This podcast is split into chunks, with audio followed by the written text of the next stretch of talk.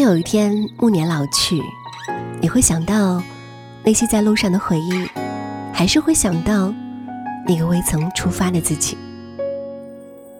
如果时光可以倒流，我猜你一定想去南极看看极光，在乞力马扎罗山累得快晕倒在地，或许还可以和三五好友在荒无人烟的五十号公路穿行。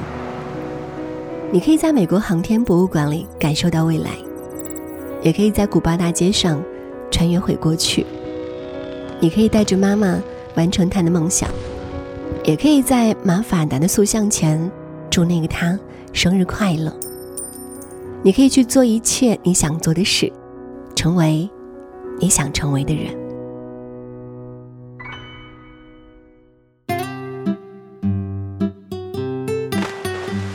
潜水主要以水下活动为主，可以达到锻炼身体、休闲娱乐的目的，深受很多年轻人的喜爱。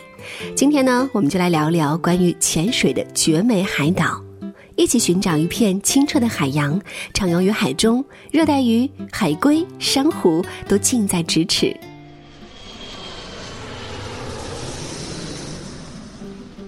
首先要说的是拥有七百多个岛屿及两千多个珊瑚礁的巴哈马。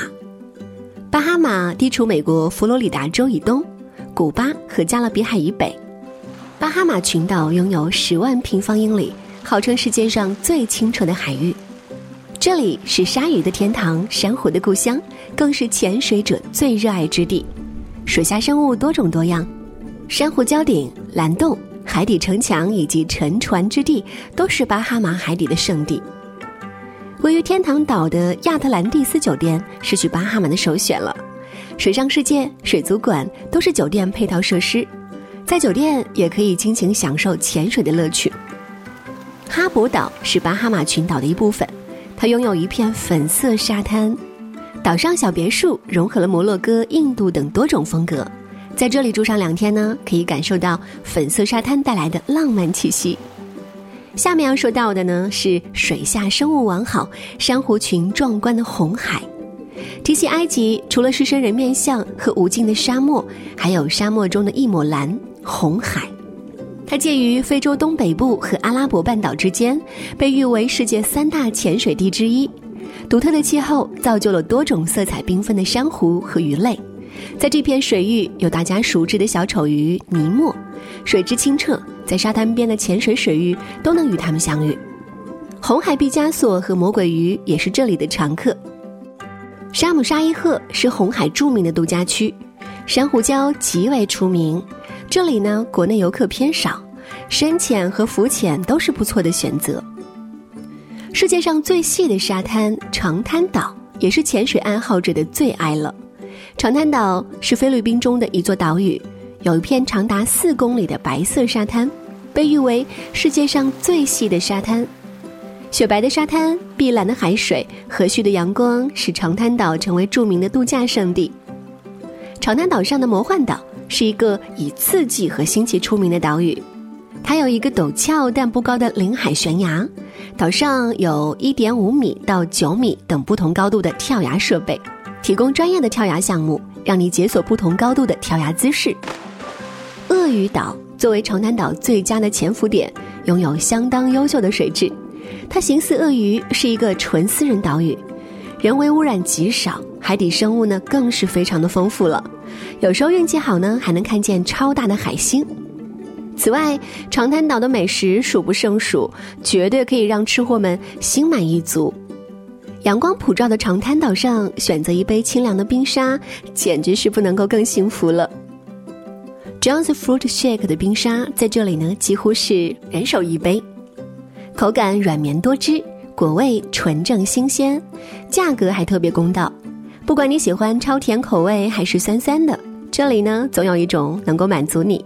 强烈推荐香蕉加芒果口味的，又酸又甜，夹杂了香蕉的香甜与芒果的微酸口感。如果你爱吃肉，那就来长滩岛上的夏威夷 BBQ 吧，肉食者的终极殿堂。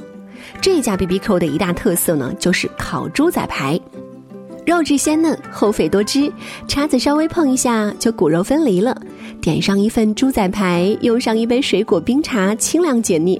最好配上一份海鲜汤，鲜虾、螃蟹、鱿鱼等等炖煮成了一碗鲜美扎实的海鲜汤。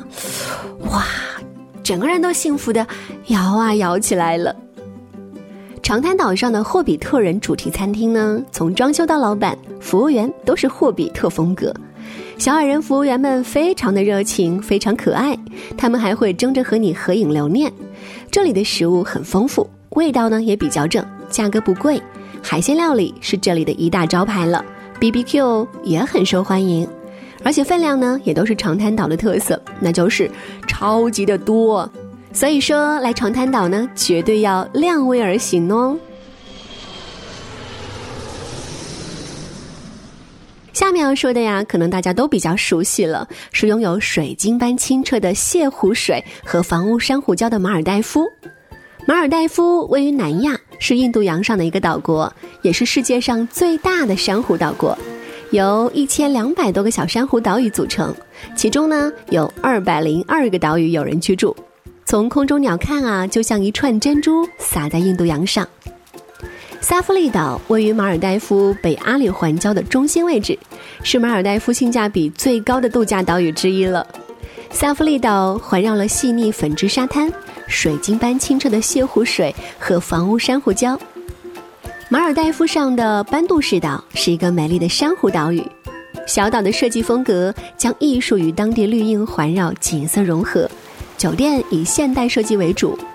完好的保存了马尔代夫原汁原味风土人情，在这里浮潜和潜水可以看到火山湖和许多色彩斑斓的鱼类，潜水环境达到了 A 级标准。最后要说的是呢，是最值得去的海洋天堂，那就是帕劳。帕劳位于西太平洋，海岸线长一千五百一十九公里，由三百多个火山岛和珊瑚岛组成。分布在南北长六百四十公里的海面上，其中只有九个岛有常住居民。它不仅是世界公认的潜水圣地，还有超过一千五百种的海洋生物，拥有全世界独一无二的无毒黄金水母湖。在大断层的悬臂潜水点四周，有许多的软珊瑚，在珊瑚礁上会看到成群的鱼嬉戏。这是一处充满色彩而热闹的潜水点。牛奶湖是帕劳的一个独特的潜水点，这里是火山喷发后，火山灰沉积在湖底，形成了火山泥，造就了像牛奶一般的湖面。听说还有养颜功效哦。置身于蓝色大海中，连思绪都安定下来了，世俗的一切啊都被抛到脑后，剩下的只有眼前的美景。如果你没有尝试过潜水，那就去感受一次吧。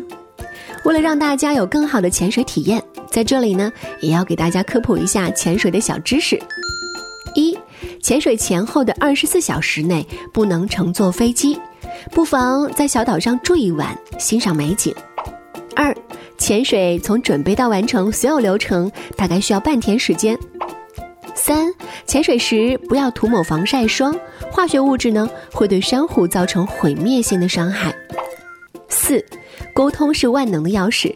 在潜水中，要时刻保持与潜水员和同行者的沟通。五，十到六十五岁，只要身体健康都能参加潜水，但强烈建议心血管疾病患者以及孕妇不要参加。六，潜水前建议多喝水，有助于滋润喉咙哦。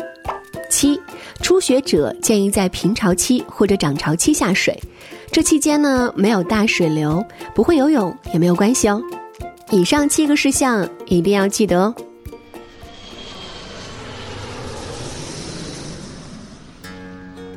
好了，今天的节目就到这里，下期见喽。